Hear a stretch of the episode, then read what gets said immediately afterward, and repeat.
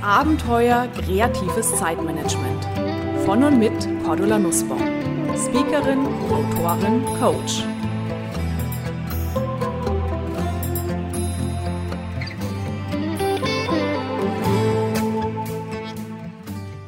Liebe Hörerinnen und Hörer, mit dieser Episode wird mein Podcast acht Jahre alt. Ja, im Februar 2009 habe ich die erste Folge gemacht und seither sind Sie vielleicht auch schon und 25.000 andere Hörerinnen und Hörer rund um den Globus mir treu gefolgt. Hörer, wie ich aus E-Mails dann auch immer wieder sehe, aus Singapur, Indonesien, Costa Rica, ähm, klar natürlich Deutschland, Österreich, Schweiz.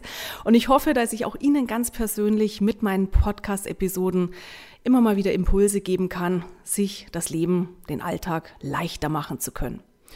Ich danke Ihnen schon mal an dieser Stelle für Ihre Treue und wenn Sie Lust haben, geben Sie mir doch gerne eine Bewertung auf iTunes, wie Ihnen der Podcast gefällt. Das würde mich total freuen.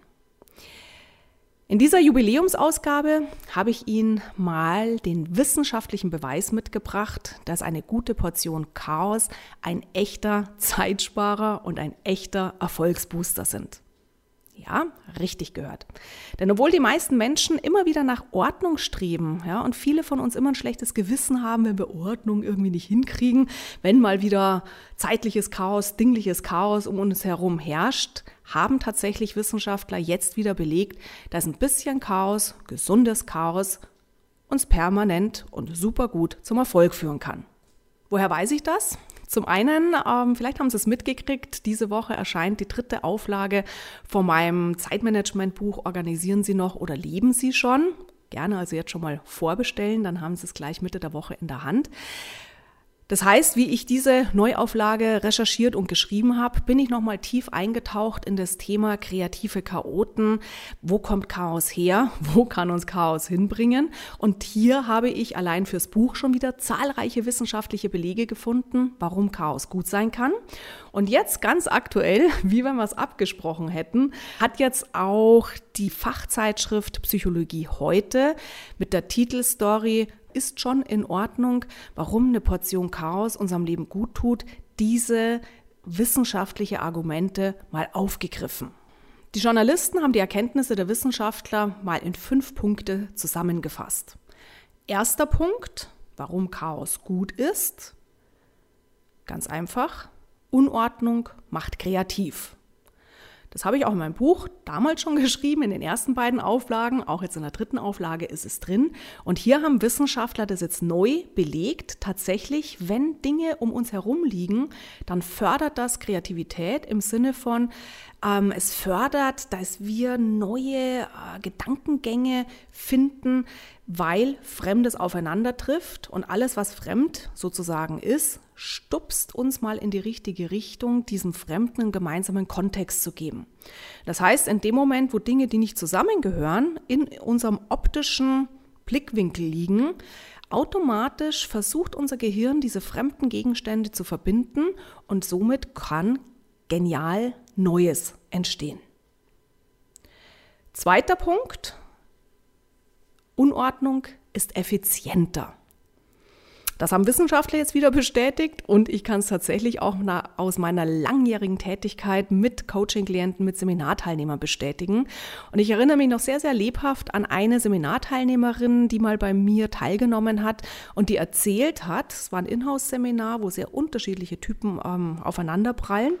Und die hat erzählt, wenn sie bei sich abends nach Hause kommt, geht sie an den Briefkasten, holt die Post raus, wenn sie in ihr Mehrfamilienhaus dann die Treppe hochgeht, öffnet sie bereits die Kuverts, liest bereits im Treppensteigen, was ähm, hier an, an, an Schriftstücken reingekommen ist, sperrt die Haustür auf, geht sofort noch im Mantel zu ihrem Schreibtisch in ihrem Homeoffice, zückt die richtigen Ordner heftet die Schriftstücke, die angekommen sind, wo sie nichts weiter bearbeiten muss, sondern nur ablegen muss, sofort ab. Dann geht sie in die Garderobe zurück, zieht erstmal ihr Mantel aus, kommt erstmal in Ruhe heim.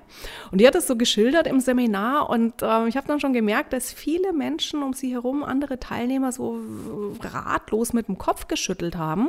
Und dann haben wir eine Diskussion darüber angefangen. Natürlich, bei dieser Seminarteilnehmerin ist immer picobello alles in Ordnung, immer alles da aufgeräumt, wo es hingehört gehört. Aber die Frage, die wir uns tatsächlich stellen dürfen, wie effizient ist so ein Vorgehen? Effizient also im Sinne, spart es mir unterm Strich tatsächlich Zeit. Und wir haben festgestellt, wenn ich jedes einzelne Bladel Papier einzeln immer sofort abhefte, dann kostet es mich unterm Strich deutlich mehr Zeit, als wenn ich sage, okay, über ein paar Tage oder meinetwegen auch ein paar Wochen, ich sammle erstmal die Papiere, ich stapel die Papiere und dann mache ich Tabula rasa, schaffe Ordnung in einem Rutsch. Unter dem Gesichtspunkt der Effizienz ist das natürlich deutlich besser. Aber ist natürlich Geschmacksfrage. Ja, und sehr systematisch-analytische Menschen, die lieben es, wenn komplette optische Ruhe herrscht, wenn komplette Ordnung herrscht. Und dann sagen die, mag jetzt zwar vielleicht nicht effizient sein, aber es tut mir einfach gut. Und dann ist es auch ganz wichtig, dass wir diese Menschen auch so weiter agieren lassen, aber für uns als kreative Chaoten rausnehmen, alles sofort abheften, mag zwar eine schöne optische Ruhe schaffen, aber eine Zeitersparnis ist es nicht. Das heißt, Unordnung ist effizienter. Dritter Punkt, Unordnung hilft beim Denken. Da sagen Wissenschaftler, wenn bestimmte Unterlagen in unserem Sichtfeld liegen, dann helfen die uns, sich an laufende Vorgänge zu erinnern. Auch das ist ein Punkt, den ich definitiv aus meiner Arbeit mit Seminarteilnehmern, Coaching-Klienten bestätigen kann. Und ähm, Sie haben vielleicht schon mal gehört, in vielen Unternehmen herrscht ja diese Clean Desk Policy. Ja, das heißt, äh, wenn dein Arbeitstag zu Ende ist, musst du komplett alles wegräumen, was den Tag über sich auf deinem Schreibtisch angesammelt hat. Das mag wieder optisch hübsch ausschauen, sorgt nur bei uns kreativen Chaoten dafür, dass wir am nächsten Tag ins Büro kommen, an unseren Arbeitsplatz kommen und denken, ey, super, liegt überhaupt nichts rum, genial, ich habe überhaupt gar nichts zu tun. Sondern jetzt erinnern wir uns irgendwann mal mühsam, ach doch stimmt, ich habe ja das gestern Abend alles noch in irgendwelche Schreibtischschubladen reingepackt. Dann vergeuden wir erstmal eine Menge Zeit, diese Unterlagen wieder so in die Reihenfolge zu bringen, wo wir am Abend davor aufgehört haben. Plus es kann tatsächlich passieren, dass wir Unterlagen so weggeräumt haben und damit sind sie aus den Augen, aus dem Sinn und wir verlieren wichtige Vorgänge aus dem Blick. Und deswegen kann es tatsächlich auch äh, ein super genialer Tipp sein, Aufgaben, Projekte, an denen wir aktuell dran sind, die tatsächlich auch auf dem Schreibtisch in unserem optischen ähm, Blickfeld liegen zu lassen. Weil allein dadurch, dass wir die Vorgänge sehen, erinnern wir uns automatisch daran, da ist noch was zu tun und das hilft uns, am Ball zu bleiben. Netten Punkt, den die Psychologen, den die Wissenschaftler ausgegraben haben, Punkt 4, der in der Zeitschrift genannt wird.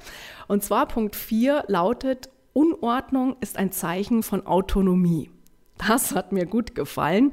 Ähm, und die Wissenschaftler haben das herausgefunden, gerade in Unternehmen, wo großer Wert auf Ordnung gelegt wird, wo die Mitarbeiter wirklich gezwungen werden, totale Ordnung zu halten, machen sich manche Menschen, manche Berufstätige so eine kleine Oase der Unordnung auf, um sozusagen durch diesen ah, ich wehre mich jetzt gegen die, diese Order von ganz oben, sich ein bisschen durchzusetzen. Für mich ein relevanter Punkt, ähm, weil was ich auch in den letzten Jahren meiner Arbeit festgestellt habe, gerade wir erwachsene Menschen, wir wollen nicht müssen, müssen. Und da kann es tatsächlich sein, dass wir als freiheitsliebende Menschen durch eine gewisse Unordnung unsere Autonomie, unsere Selbstständigkeit, unsere eigene Freiraum tatsächlich ganz plakativ beweisen wollen. Auch der fünfte Punkt, den die Wissenschaftler nennen, den finde ich genial. Und das ist einer für mich eigentlich ein relativ neuer Aspekt. Ich erinnere mich, ich habe es vor Jahren mal gelesen, hat es aber gar nicht mehr so auf dem Schirm. Und zwar haben Wissenschaftler da jetzt nochmal neu belegt, dass uns Unordnung dazu zwingt, aufzupassen, achtsamer zu sein. Konkretes Beispiel, den Psychologie heute dann auch nennt, der Verkehrsplaner Hans Mondermann oder Monderman, ein Niederländer, der hat zum Beispiel vor Jahren schon seine Ansicht geäußert, dass Verkehrsschilder völlig blöd sind. Und er hat sich immer wieder dafür stark gemacht, dass an bestimmten Stellen, nicht überall, sonst wäre komplettes Chaos, aber an bestimmten Stellen im Verkehr keine Verkehrsschilder aufgestellt werden. Und sein Argument war, wenn man sich zum Beispiel mal so einen Eislaufplatz anschaut, ja, da laufen die Leute auch kreuz und quer, ein bisschen, ja, ein bisschen in eine äh, Laufrichtung auf ihren Schlittschuhen, aber letztendlich stehen da auch keine Schilder, da geht es kreuz und quer und es passiert nichts. Warum? Weil die Menschen vorsichtig sind. Und er hat es dann weltweit auch an bestimmten äh, neuralgischen Verkehrsknotenpunkten bewiesen. In dem Moment, wo keine Verkehrsschilder da sind, gehen wir sehr viel achtsamer mit anderen Verkehrsteilnehmern um. Das heißt, je weniger Schilder sind, desto weniger Unfälle sind passiert. Und das ist so der Punkt, wo ich sage, das stimmt, eine gewisse Unordnung, eine gewisse ähm, auch nicht geregelt haben, bestimmte Dinge, führt uns dazu, dass wir einfach wesentlich achtsamer mit uns selbst, aber auch mit anderen Menschen umgehen. Hat mir gut gefallen. Nehmen Sie diese fünf Punkte mit, sich selber den Rücken zu stärken. Ordnung, ja, macht manchmal Sinn, aber gerade in der Unordnung liegt viel Potenzial für uns, kreativ zu werden, Zeit zu sparen, erfolgreicher zu werden.